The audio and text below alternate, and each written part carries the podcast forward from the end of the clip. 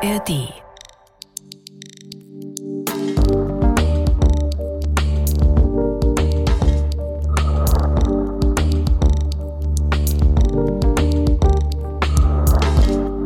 Es ist Kar-Samstag vor Ostern, der 31. März 1923. Also wir springen direkt 100 Jahre zurück in die Vergangenheit. Unser heutiger Tatort liegt in Essen, mitten im Ruhrpott also. Ich kann schon mal vorwegnehmen, das Verbrechen wird auch in den weit entfernten USA wahrgenommen. Die New York Times beispielsweise wird darüber berichten, was an diesem Tag in Essen passiert. Im Westviertel der Stadt, da steht der riesige Komplex der Friedrich Krupp AG mit seiner Gussstahlfabrik wird sogar als eigene Kruppstadt bezeichnet, also eine Stadt in der Stadt mit vielen Werken und Werkstätten. Es gibt dort sogar ein eigenes Steinkohlebergwerk, sogar ein Krankenhaus, eine Feuerwehr. Und während des Ersten Weltkriegs läuft die Rüstungsproduktion auf Hochtouren. 1918 arbeiten hier 200.000 Menschen für den gesamten Konzern Krupp produziert beispielsweise die dicke Bertha, muss man sich im Internet mal anschauen. Das ist wirklich ein riesiger Mörser, 42 Zentimeter Durchmesser die Kanone und gilt als die erste Artillerie-Wunderwaffe der Deutschen. Doch nachdem Deutschland den Ersten Weltkrieg dann ja verliert, muss die Industrie im Land als Folge des Versailler Friedensvertrages auf eine Friedensproduktion umgestellt werden.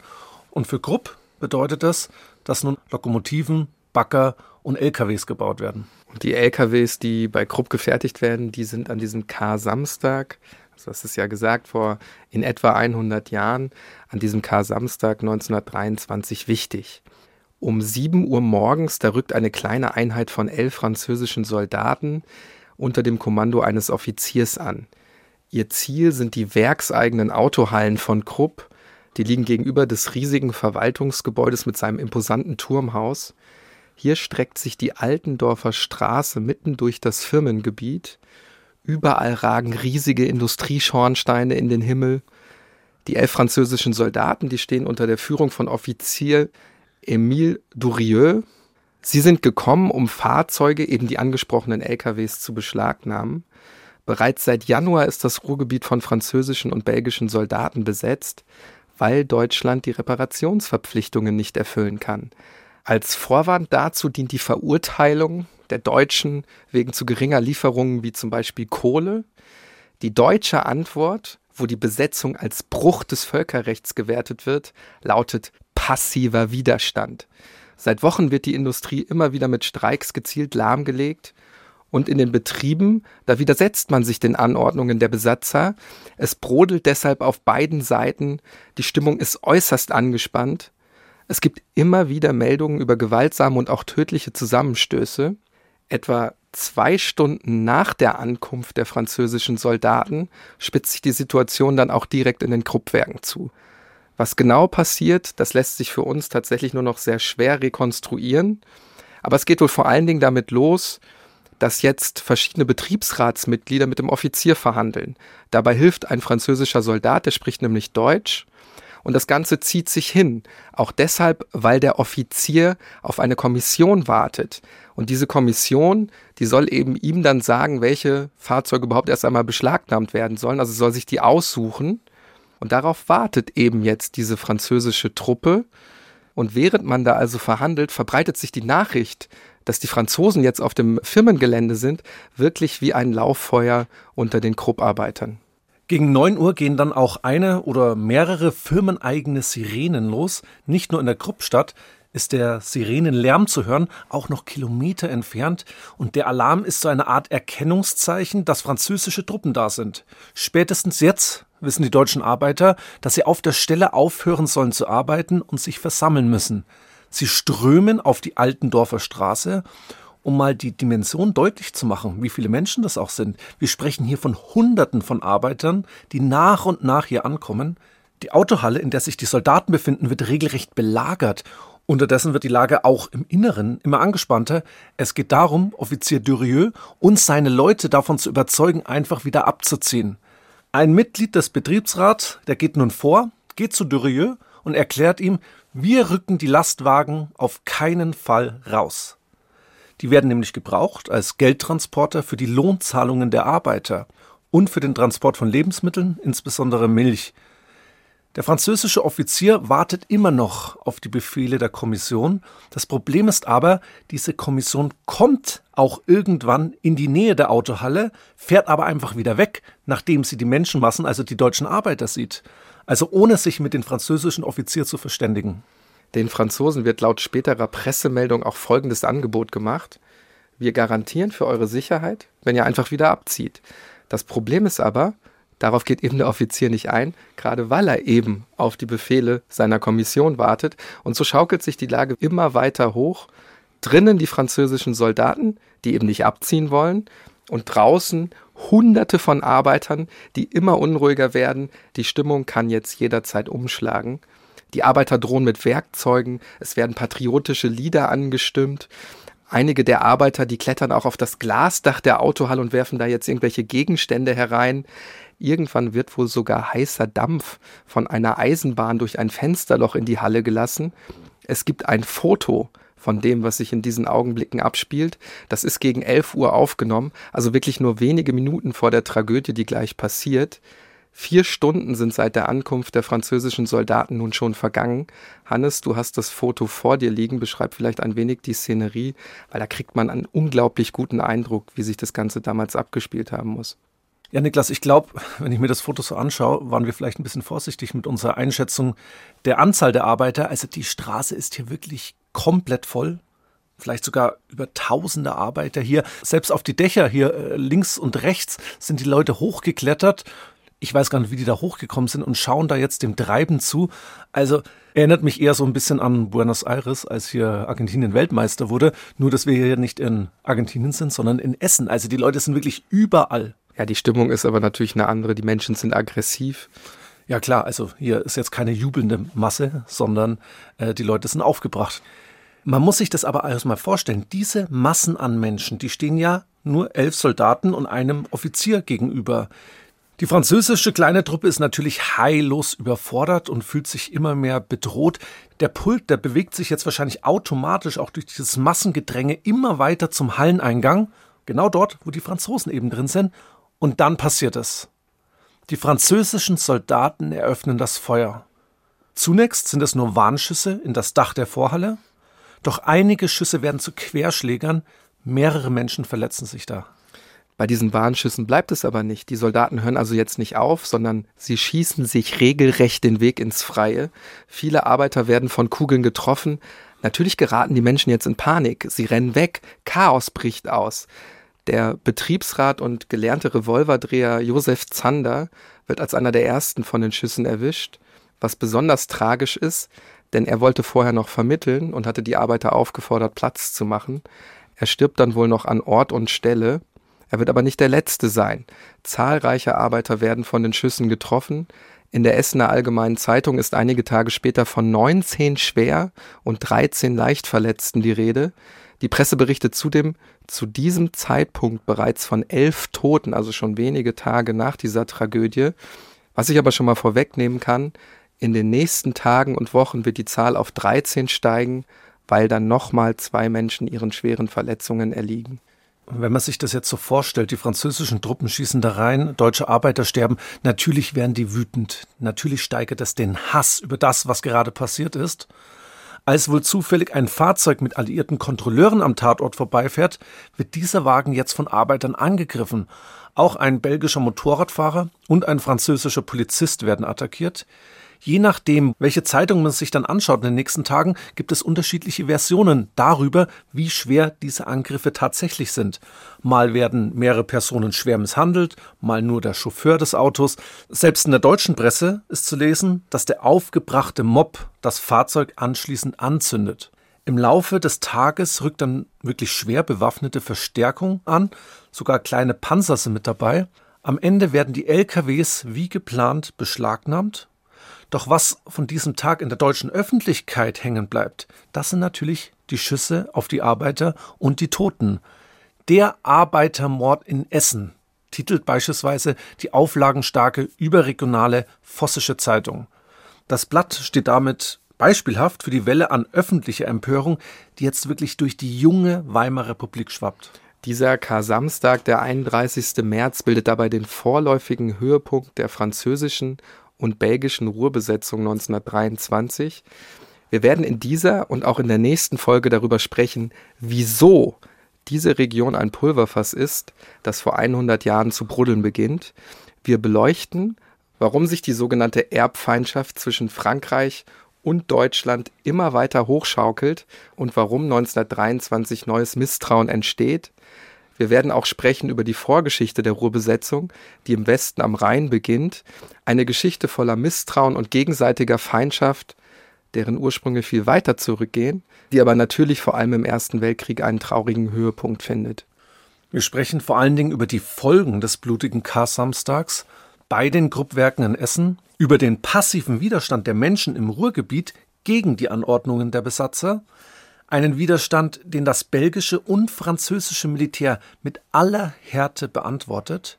Wir reden über die Ausweisung von Einheimischen, über unkontrollierte Räuberbanden, über rassistische Denkweisen, nationalistische Propaganda und scheinbar in Stein gemeißelte Vorurteile. Wir, das sind Hannes Liebrandt und Niklas Fischer, zwei Historiker von der Ludwig-Maximilians-Universität in München. Das ist ein Podcast von Bayern 2 in Zusammenarbeit mit der Georg von Vollmer Akademie. Das ist Tatort Geschichte.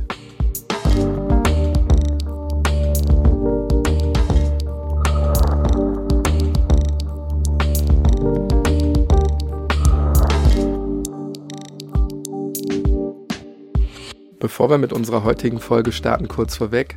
Ihr findet uns immer freitags in der ARD Audiothek und überall dort, wo es Podcasts gibt. Abonniert also am besten Tatort Geschichte, dann verpasst ihr keine Folge mehr. Wir kehren aber zurück zu Kar Samstag 1923. Die Bilanz dieses Tages sind 13 tote Menschen und zahlreiche Verletzte. Bei der Bewertung der Ereignisse steht dabei von Anfang an die Frage im Raum, sind die Schüsse eine Reaktion auf die direkte Bedrohung der französischen Soldaten oder ist das eben eine vollkommen überzogene Aktion, vielleicht sogar so etwas wie Willkür? Die New York Times legt sich da recht schnell fest, schon am nächsten Tag, also am 1. April 1923, kann man da sinngemäß lesen, dass der Offizier gar keine andere Wahl hatte, als Gewalt anzuwenden und seinen Leuten den Schießbefehl zu erteilen, eben weil die kleine Truppe sich der drohenden und überwältigenden Mehrheit der Arbeiter gegenüber sah. Notwehr also, könnte ich sagen. Ganz anders wird das von deutscher Seite gesehen. Die Essener Allgemeine Zeitung zum Beispiel, die streitet zwar auch die gewaltige Übermacht der Arbeiter nicht ab, gerade aber weil man die französische Truppe eben nicht überwältigt, obwohl das ja ohne Probleme möglich gewesen wäre, kann eben von einer Bedrohungslage überhaupt nicht gesprochen werden. Auch die Firma Krupp selbst reagiert erschüttert auf die Ereignisse. Am 1. April ist in der Zeitung in Auszügen ein offener Protestbrief zu lesen, adressiert an den zuständigen französischen Divisionskommandeur.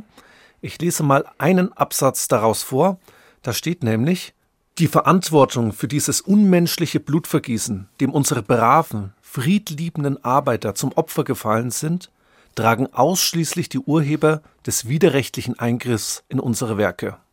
Ganz grundsätzlich lässt sich mit Blick auf die nächsten Tage und Wochen sagen, die Empörung in der deutschen Öffentlichkeit, die ist wirklich sehr groß.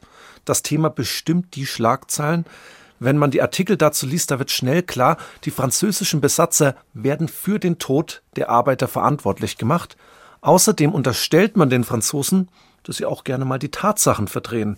Wir hören auch mal rein in einen Artikel aus dem sozialdemokratischen Vorwärts. Ist eine Zeitung, die jetzt nicht unbedingt im Verdacht steht, besonders radikal nationalistische Töne einzuschlagen. Und selbst die schreibt unter der Überschrift Blutige Ostern im Ruhrgebiet Folgendes.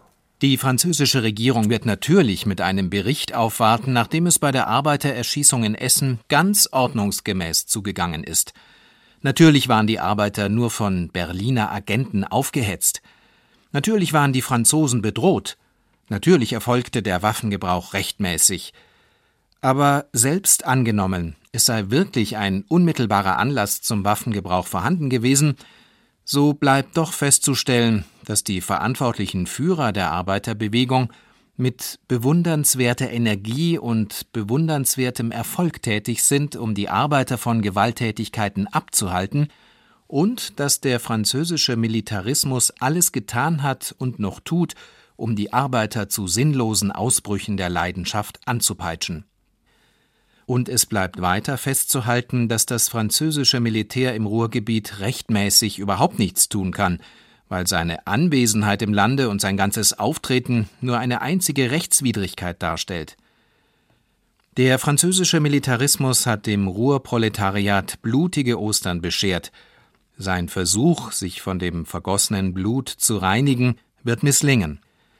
Denn mag immer heute noch rohe Gewalt regieren, das sittliche Urteil der Welt bleibt doch eine Macht, die auf Dauer allen Tanks und Maschinengewehren überlegen ist die ganze Besetzung des Ruhrgebiets eine einzige Rechtswidrigkeit, heißt es in dem Artikel. Dürfen natürlich nicht vergessen, die Sozialdemokratie hat sich damals natürlich auch immer als Sprachrohr der Arbeiter verstanden, auch antimilitaristisch. Und da passte ja auch so ein bisschen dieses französische Feindbild hinein der Soldaten. Also ich glaube, so ist die Quelle auch zu lesen, oder? Ja, ich habe sie ja ausgewählt. Mir ging es natürlich auch ein bisschen darum zu zeigen, es zieht sich eben eigentlich durch alle politische Lager. Und aus der deutschen Perspektive, dieser kollektiven Perspektive, von der aus gesehen, da passt es dann auch ins Bild, dass noch am Ostersonntag, also am Tag nach dem Tumult, tatsächlich dann auch drei Krupp-Direktoren und ein Abteilungsleiter verhaftet werden, veranlasst auf Befehl des französischen Stadtkommandanten Jacques Maud. Was ihnen vorgeworfen wird, erfahren die Einwohnerinnen und Einwohner in Essen dann aus Flugblättern. Die werden mit Flugzeugen über der Stadt abgeworfen. Eine Propagandamaßnahme, die zeigt, dass es vor allem um die richtige Deutung des Ereignisses geht. Die Direktoren hätten den Zusammenstoß, Zitat, planmäßig vorbereitet und die eigenen Arbeiter eben ganz gezielt auf die kleine französische Truppe gehetzt. Wir können schon einmal vorwegnehmen, die Direktoren werden nicht die letzten sein, die aus diesem Grund bis zum Prozess festgenommen werden. Aber was ich an dieser Stelle schon einmal zusammenfassen will, wir haben eben zwei vollkommen unterschiedliche Schuldzuweisungen. Die Franzosen sehen sich im Recht und die Deutschen auf der anderen Seite, die sehen eben großes Unrecht. Und genau diese beiden Interpretationen des Geschehens, die stehen sich wirklich vollkommen unvereinbar gegenüber. Und die verschiedenen Standpunkte sind eben sehr beispielhaft für eine Rivalität, eine alte Feindschaft könnte ich auch sagen, die natürlich im Ersten Weltkrieg ihren Höhepunkt findet. Aber die Wunden sind eben noch lange nicht verheilt, Neue Konflikte brechen aus und sie gipfeln in der Besetzung des Ruhrgebiets 1923. Der Erste Weltkrieg als Urkatastrophe des 20. Jahrhunderts, das gilt irgendwie auch für unser heutiges Verbrechen. Diese Ruhrkämpfe, die wir heute besprechen und wie die ausbrechen, die sind einfach ohne den Ersten Weltkrieg und vor allen Dingen ohne den Ausgang des Ersten Weltkriegs kaum zu erklären.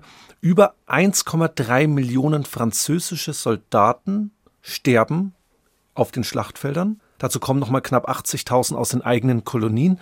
Auf der anderen Seite hat Deutschland zwei Millionen, sogar mehr als zwei Millionen tote Soldaten zu verzeichnen, die aber noch an ganz anderen Fronten kämpfen, also vor allen Dingen auch an der Ostfront. Zivilisten sind bei dieser Aufzählung jetzt noch gar nicht einberechnet. Natürlich sind die beiden Länder nicht die einzigen Kriegsparteien, aber es zeigt dieses tiefe Trauma, denn in Frankreich tobten die erbittersten Schlachten des Krieges. La Grande Guerre, bis heute hat sich das in Erinnerungskultur Frankreichs eingeprägt. Entscheidend ist aber, Frankreich steht 1918 auf Seiten der Sieger und Deutschland hat den Krieg verloren. Und der Sieger kann bekanntlich die Spielregeln für die Zeit nach dem Krieg bestimmen. Für Frankreich heißt es zunächst einmal, ja, verhindern, dass der alte Feind zu einer neuen Bedrohung wird.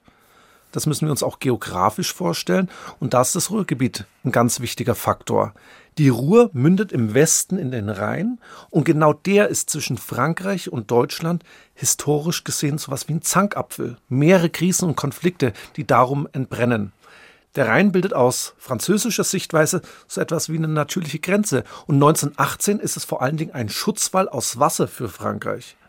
Die Deutschen auf der anderen Seite sehen den Rhein historisch betrachtet ebenfalls als Bollwerk zu Frankreich. Gab ja auch mal Zeiten, wo Frankreich über den Rhein marschiert ist und Deutschland angegriffen hat. Napoleon beispielsweise. So ist der Rhein vor allem auch ein Symbol, ein Symbol der Macht, aber auch ein Symbol der Rivalität zwischen Deutschland und Frankreich.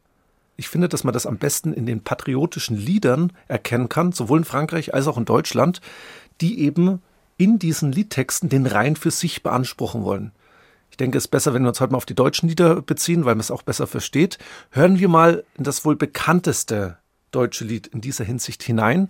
Die Wacht am Rhein hatte im Kaiserreich sowas wie einen Status einer inoffiziellen Nationalhymne zusammen mit Heil dir im Siegerkranz. Es gab ja keine offizielle Nationalhymne im Kaiserreich und so hat man eben die Wacht am Rhein auch bei öffentlichen Veranstaltungen beispielsweise gesungen. Das Lied selbst wurde bereits 1840 komponiert von Max Schneckenburger während einer, und das verwundert jetzt wahrscheinlich weniger, während einer Rheinkrise. In diesem Jahr hat sich nämlich der französische Expansionismus offen gezeigt und Teile der französischen Öffentlichkeit forderte eine Ausweitung des eigenen Territoriums bis an den Rhein. Und als Reaktion auf diese Bewegung wurde dieses Lied komponiert, in das wir jetzt mal reinhören möchten.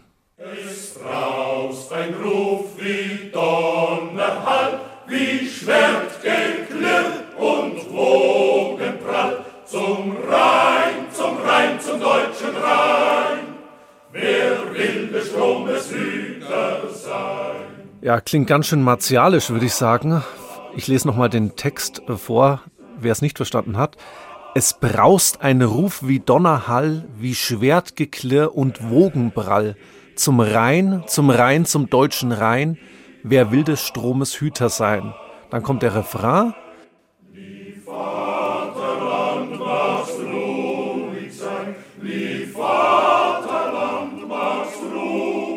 Lieb Vaterland magst ruhig sein, das wird zweimal gesagt. Und dann fest steht und treu die Wacht, die Wacht am Rhein.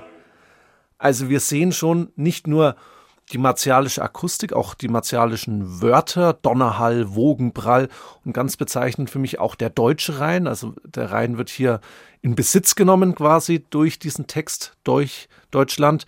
Es wird tatsächlich im Laufe des Liedes dann noch äh, ja, eindrücklicher und viel martialischer. Ich wiederhole mich. Ich will eine Strophe vielleicht nochmal vorlesen. Solang ein Tropfen Blut noch glüht, noch eine Faust den Degen zieht und noch ein Arm die Büchse spannt, betritt kein Feind hier deinen Strand. Und das ist natürlich eindeutig gegen Frankreich gerichtet, auch wenn Frankreich hier nicht erwähnt wird. Also es ist ein kriegerisches Lied, das aber in der damaligen Zeit, muss man sagen, in der Art und Weise der Radikalität viel üblicher war, als wir das heute kennen würden. Also nicht nur in Deutschland, sondern allgemein in Europa, auch eben in Frankreich selbst. Ja, wenn man diesen kurzen Auszug aus dem Lied hört und auch das, was du vorher gesagt hast, dann verwundert es wenig, dass Deutschland 1871 auch Elsass-Lothringen annektieren lässt, denn das Gebiet verläuft ja auch bis zum Rhein. Jetzt muss man in Geografie aufgepasst haben, aber Straßburg ist dann natürlich vor allen Dingen zu nennen. Unmittelbar davor, ich will ja jetzt nicht die ganze Geschichte von Elsass-Lothringen nachzeichnen, aber unmittelbar davor gehört es eben zu Frankreich und wird dann eben dem neu gegründeten Deutschen Kaiserreich einverleibt. Und hier spielen natürlich auch militärisch-strategische Überlegungen eine ganz entscheidende Rolle bei Reichskanzler Bismarck damals wenn man das alles so hört, und warum haben wir das jetzt so ausführlich gemacht, es zeigt eben, wie aufgeladen und patriotisch gefärbt die Diskussion um die Rheingrenze von beiden Seiten geführt wurde damals. Und man kann eben auf der anderen Seite auch erahnen, warum es eben eine der französischen Bedingungen dann auch des Waffenstillstandes 1918 ist, dass die deutschen Truppen sich eben hinter den Rhein zurückziehen. Es geht hier auch um Sicherheitsinteressen. Und in der Folge entstehen dann nach dem Ersten Weltkrieg sogenannte entmilitarisierte Zonen. Das Rheinland wird von den Alliierten sogar besetzt. Ja, also es dreht sich wirklich bei diesen Diskussionen der damaligen Zeit sehr stark um diese Rheingrenze, die dann durch den Versailler Friedensvertrag dauerhaft auch mal geregelt werden sollte. Schauen wir uns dazu mal Artikel 42 und 43 an. Nach diesen Artikeln darf Deutschland links des Rheins und in einer Linie 50 Kilometer rechts des Rheins keine Befestigungen beibehalten oder bauen, wird auch entmilitarisiert, nämlich die Stationierung von Truppen ist dort untersagt. Und natürlich können wir uns jetzt vorstellen, wie das die deutsch-französische Erbfeindschaft immer weiter anfacht. Die Besetzung des Rheinlands wird dann zusätzlich in einem Nebenabkommen des Versailler Vertrags geregelt. Dabei wird die Besatzungszeit auf 15 Jahre festgelegt. Die Räumung soll dann auch Schritt für Schritt erfolgen. Und es war ja kein Automatismus, sondern es war mit Bedingungen verknüpft, nämlich dass die deutsche Seite den vereinbarten Verpflichtungen nachkommt.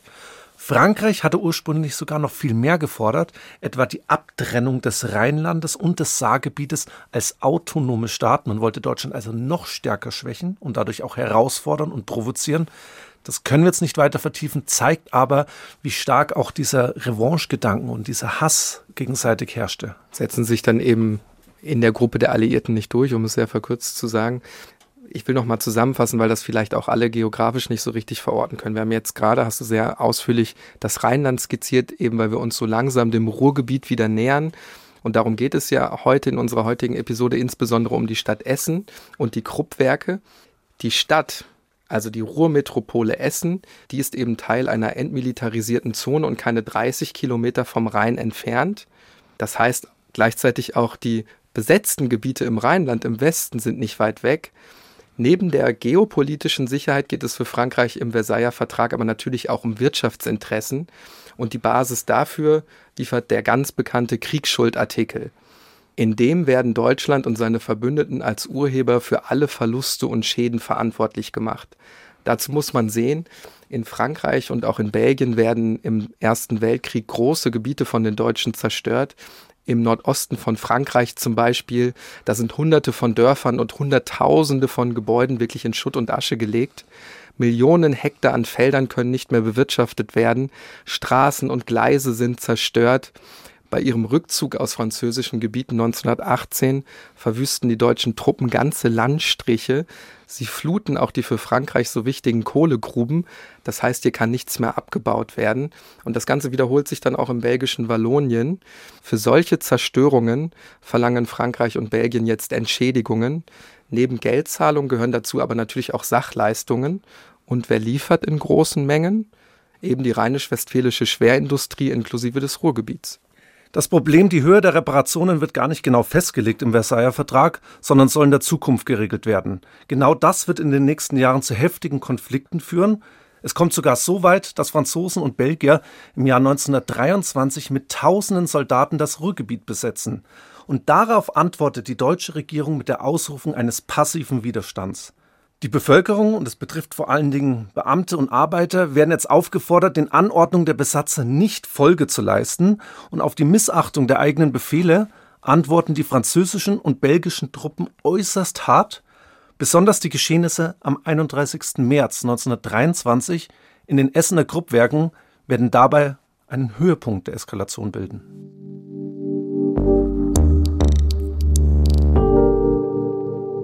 Die Konflikte zwischen Frankreich und Deutschland zu Beginn der 1920er Jahre drehen sich immer wieder um die Reparationsfrage. Aus alliierter und damit auch aus französischer Perspektive könnte ich sagen, Stein des Anstoßes sind dabei Verzögerungen bei den Zahlungen und auch bei den Lieferungen durch die Deutschen. Aus deutscher Sicht auf der anderen Seite könnte ich sagen, es geht auch um die Unerfüllbarkeit der Forderungen durch die Alliierten. Das gilt zunächst einmal vor allen Dingen für die Höhe der Gesamtsumme. Schon im Jahr 1921 werfen die Ereignisse dabei ihre Schatten voraus, die dann auch 1923 bei der Besetzung des Ruhrgebiets ganz entscheidend werden. Schauen wir uns zunächst einmal den Streit um die endgültige Gesamtsumme der Reparationen an. Wir wollen jetzt wirklich nicht zu viel mit Zahlen jonglieren, Hannes, aber um so ein paar Summen kommen wir hier nicht herum. Die Alliierten setzen die Endsumme der Entschädigungen erstmals im Januar 1921 fest. 226 Milliarden Goldmark, zahlbar in den nächsten 42 Jahren. Dazu kommen dann sogar noch mal 12 Prozent des deutschen Exportwerts in diesem Zeitraum. Die astronomische Summe und dann natürlich auch noch mal die lange Dauer, wenn man das allein hochrechnet. Das alles sorgt natürlich in Deutschland für einen Sturm der Entrüstung ja, bis in die dritte Generation sollt ihr frönen. Das war dann auch so ein Propagandaplakat der Nationalsozialisten. Und das ist auch so wichtig, weil diese Reparationszahlungen eigentlich gar keine historischen Vorbilder in dieser Größenordnung kennen. Also auch Frankreich hat in den zwei verloren gegangenen Kriegen, also Napoleon und 1870, 71, nicht so vergleichbare Reparationszahlungen zu leisten. Bismarck wollte diese Feindschaft wahrscheinlich nicht noch weiter anfachen dadurch. Gibt sicherlich auch andere Gründe. Und das ist neu im Jahr mhm. 1918. Weil man dazu sagen muss, die Kriegsschäden sind natürlich dann 1918 auch andere ja, als natürlich, 1870, 71. Aber auch dieser Kriegsschuldartikel 231, dass der Gegner quasi, der Unterlegene, als allein Kriegsschuldiger festgelegt wurde, auch das war neu historisch. Wollen wir nicht weiter vertiefen? Wir springen mal so ein bisschen weiter, wie sich diese Gesamtsumme entwickelt. Im März 1921 dann beginnt nämlich die Londoner Konferenz, auf der geht es dann wieder um die Reparationsfrage. Ich verkürze hier etwas oder vereinfache etwas. Die Deutschen machen jetzt ein Gegenangebot und erklären sich bereit, insgesamt 50 Milliarden Goldmark zu zahlen. Dazu muss man äh, wissen, 20 Milliarden davon wurden schon gezahlt, also es wäre dann nur noch um 30 Milliarden gegangen. Das wiederum lehnen aber die Alliierten ab. Und als direkte Reaktion besetzen französische und belgische Truppen die Städte Düsseldorf und Duisburg.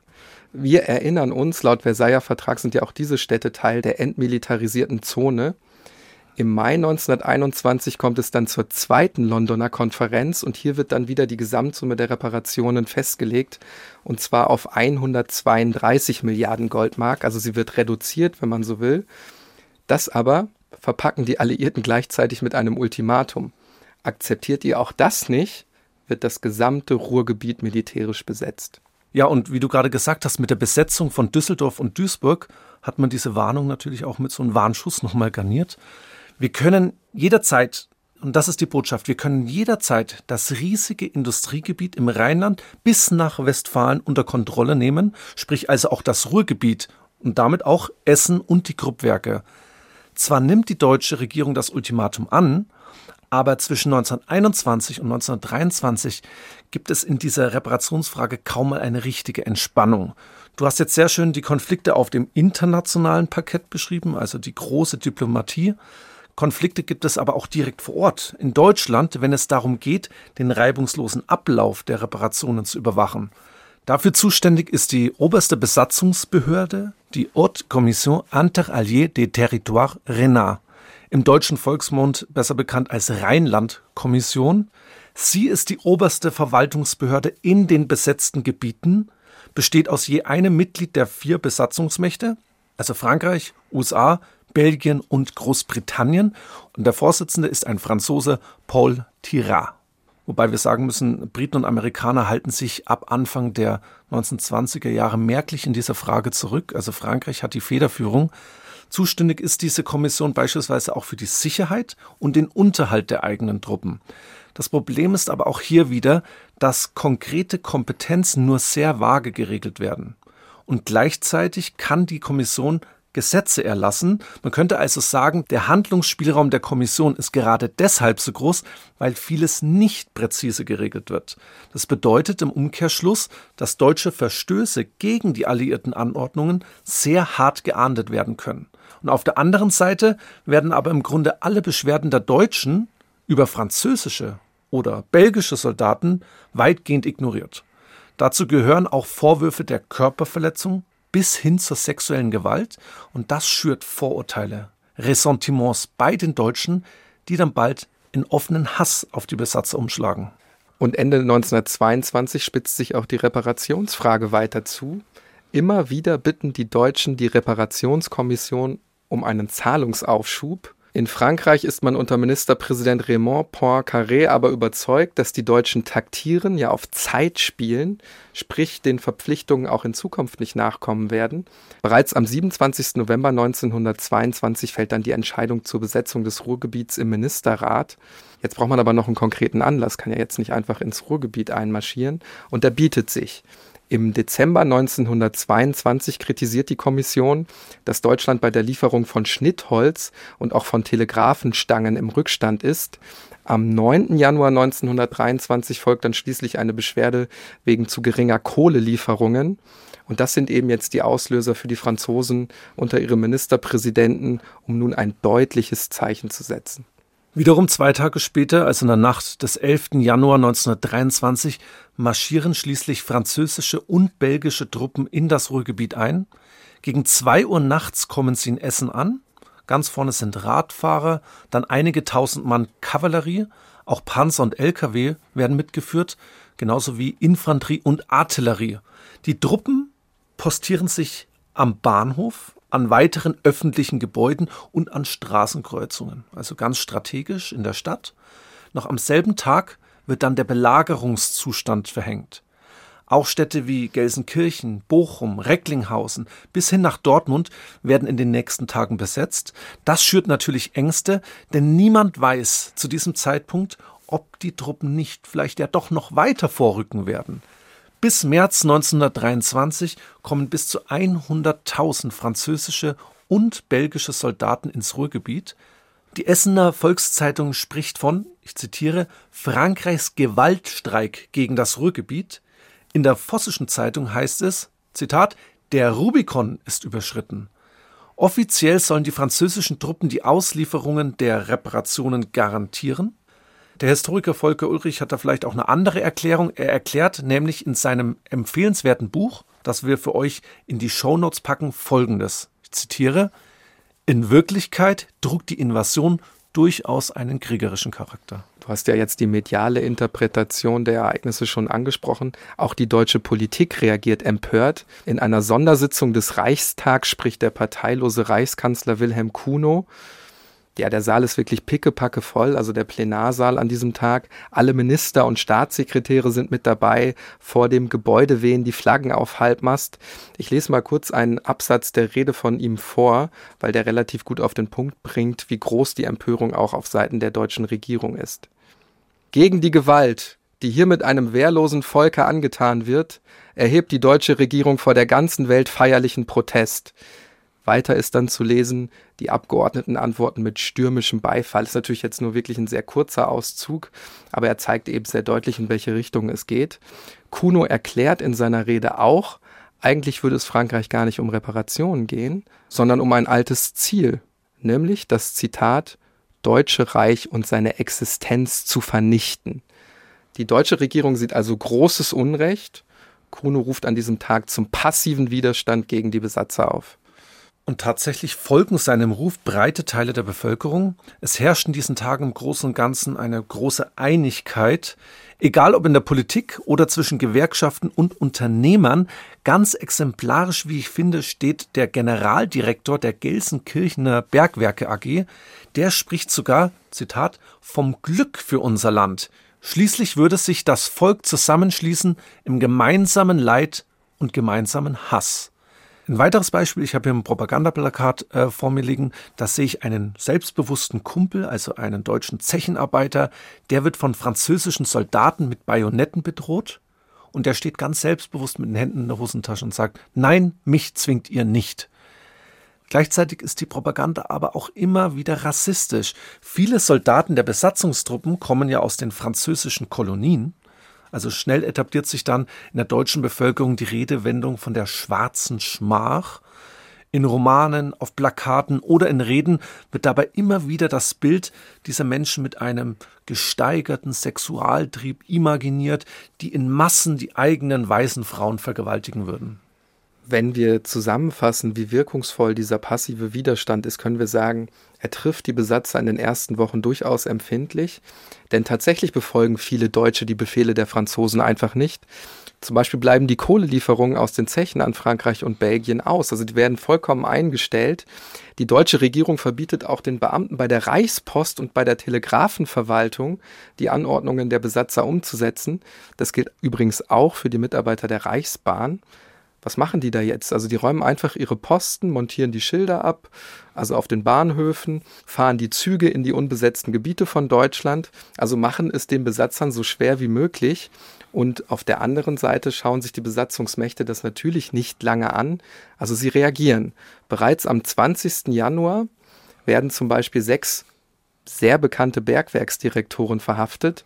Unter ihnen ist auch der Zechenbesitzer Fritz Thyssen, ein Militärgericht in Mainz verurteilt sie zu sehr hohen Geldstrafen, weil sie die Befehle der Besatzer missachten und keine Kohle ausliefern. Und es geht noch weiter. Am 29. Januar 1923 wird dann der verschärfte Belagerungszustand ausgerufen. Demonstrationen können jetzt niedergeschlagen werden. Sabotageaktionen können mit dem Einsatz von Waffen vergolten werden. Unzählige Beamte und Arbeiter werden in dieser Zeit festgenommen und einfach aus der Besatzungszone abgeschoben. Und zwar viele mit den ganzen Familien, mit den Kindern, mit der Frau. Bis Oktober 1923 trifft das insgesamt ja so 140.000 Personen. Viele Menschen werden zudem zu langen Haft- oder Geldstrafen verurteilt. Auch die Kriminalität steigt infolgedessen. In Essen kommt es nachts zu Plünderungen von Lebensmittelgeschäften, weil die Menschen nicht mehr genug zu essen haben. Räuberbanden streifen durch die Stadt. Im März wird sogar der Trocadero Club überfallen. Da läuft gerade eine Kabarettshow. Zehn bis zwanzig Bewaffnete rauben da hunderte Zuschauer aus. Ein Arbeiter wird bei einem Bahngleis in der Nähe des Essener Hauptbahnhofs erschossen, weil er trotz des Aufrufs eines französischen Wachposten nicht stehen bleibt. Das kann ein Unglück gewesen sein, weil der Mann vermutlich nicht realisiert, dass er sich auf militärischem Sperrgebiet aufhält. Der Vorfall zeigt aber, wie angespannt die Situation in den Tagen vor Ostern in Essen ist. Von Januar 1923 bis August 1924 sterben laut Schätzungen 137 Deutsche durch Gewaltakte und Unfälle, mehr als 600 werden verletzt. Jetzt haben wir viel über den passiven Widerstand während der Ruhrbesetzung gesprochen. Es gibt aber auch eine andere Form des Widerstands. Ein Widerstand, der Gewalt gegen Sachen und Menschen als legitimes Mittel betrachtet. Ein aktiver Widerstand gegen die Besatzer, könnte ich auch sagen. Daran beteiligen sich auch reaktionäre Kräfte, die sich aus ehemaligen Freikorpskämpfern zusammensetzen. Und dazu zählt auch die nach ihrem Anführer benannte Organisation Heinz ein Geheimbund, der schon in Schlesien für Hunderte von Fememorden verantwortlich ist. Ins Visier der Organisation geraten dabei zum Beispiel aufständische Polen oder angebliche deutsche Verräter. Im Zusammenhang mit der Besetzung des Ruhrgebiets wird die Organisation Heinz dann nach Essen gerufen. Sie soll sich eben an dem aktiven Widerstand gegen die Besatzer beteiligen. Das Brisante daran ist, die Gruppe hatte Kontakte bis ins Reichswehrministerium und auch zur Firma Krupp und Sie wird bei ihren Aktionen auch von örtlichen Polizeidienststellen unterstützt. Es geht dabei zum Beispiel um die Beobachtung des französischen Militärs und auch um die Spionageabwehr. Aber die Organisation Heinz wird auch Morde an vermeintlichen Spitzeln begehen. Sie wird Sprengstoffanschläge gegen Bahngleise und Brücken durchführen und dabei wird ein Mitglied der Organisation ins Visier der französischen Militärpolizei geraten und schon bald in Deutschland zu einem Nationalhelden stilisiert werden. Ihm werden viele Jahre später auch die Nationalsozialisten mehr als ein Denkmal setzen. Niklas spricht hier Albert Leo Schlageter an. Er steht in unserem zweiten Teil zur Ruhebesetzung im Mittelpunkt. Dann werden wir auch darüber sprechen, wie sich die Spirale der Gewalt immer weiter dreht. Natürlich sprechen wir auch darüber, wie es im Fall der toten Grupparbeiter weitergeht. Wir nehmen euch mit zu einer Trauerfeier, die Essen als Stadt in der Dimension bis dahin noch nicht gekannt hat, und wir beleuchten den Gerichtsprozess gegen die Gruppdirektoren. Dabei wird auch der Aufsichtsratsvorsitzende Gustav Grupp von Bohlen und Hallbach angeklagt sein. Die Urteile gegen ihn und einige Kollegen werden in der jungen Weimarer Republik einen Sturm der Entrüstung auslösen. Die nächste Folge gibt es in der ARD-Audiothek und überall, wo es Podcasts gibt. Wenn ihr Feedback für uns habt, dann schreibt uns gerne eine Mail an tatortgeschichte.bayern2.de. Zum Ende bleibt uns noch zu sagen, Tatort Geschichte ist ein Podcast von Bayern 2 in Zusammenarbeit mit der Georg von Vollmer Akademie. Die Georg von Vollmer Akademie macht ganz wichtige Bildungsarbeit in ihrer, wie der Name schon sagt, Akademie in Kochel am See. Darüber hinaus aber auch verschiedene Podiumsdiskussionen überall in Bayern aber auch digital. Schaut also unbedingt mal ins Veranstaltungsprogramm rein. Das findet ihr unter vollmer-akademie.de.